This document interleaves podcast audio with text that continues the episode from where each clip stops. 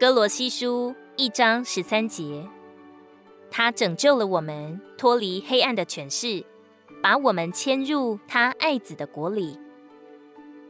你可能认为黑暗的权势单单指邪恶的事，如赌博、偷窃和淫乱等等。然而，这里黑暗的权势所包含的远多于此。在哥罗西书中，黑暗的权势不是指邪恶的事。乃是指宗教的仪文、外邦人的规条和智慧派的哲学。在第二章，保罗将拜偶像、敬拜天使与哲学、神秘主义、智慧派、禁欲主义相提并论。禁欲主义是指苦待己身，为要克制肉体的放纵。这种苦行，我们可以在印度教、佛教和天主教看见。然而，我们以后会看见，禁欲主义在克制肉体的放纵上是毫无价值的。宗教的规条、禁欲主义和哲学都不是邪恶的，有些仪文甚至是根据旧约神的诫命，例如饮食的条例。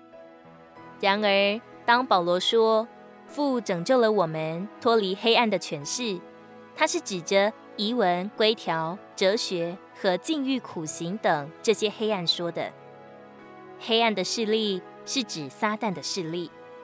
神是光，而撒旦是黑暗。黑暗与死亡有关，黑暗在哪里，死亡就在哪里。黑暗抵挡光，而光和生命有关。撒旦、黑暗和死亡与神、光和生命是相对的。彼得前书二章九节说。唯有你们是蒙拣选的族类，是君尊的祭司体系，是圣别的国度，是买来做产业的子民。要叫你们宣扬那招你们出黑暗，入他奇妙之光者的美德。我们乃是蒙召出黑暗，进入神奇妙之光。黑暗就是那是死亡的撒旦，光乃是那是生命的神自己。我们都认为赌场是在黑暗的权势底下，但我们也需要认识哲学和伦理教训也是这黑暗权势的一部分。我们需要脱离这些，好叫我们能宣扬那招我们出黑暗入他奇妙之光者的美德。使徒行传二十六章十八节：我差你到他们那里去，叫他们的眼睛得开。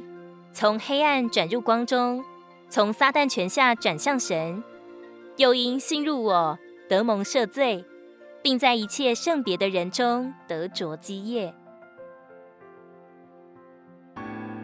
如果你喜欢我们的影片，欢迎在下方留言、按赞，并将影片分享出去哦。天天取用活水库，让你生活不虚度。我们下次见。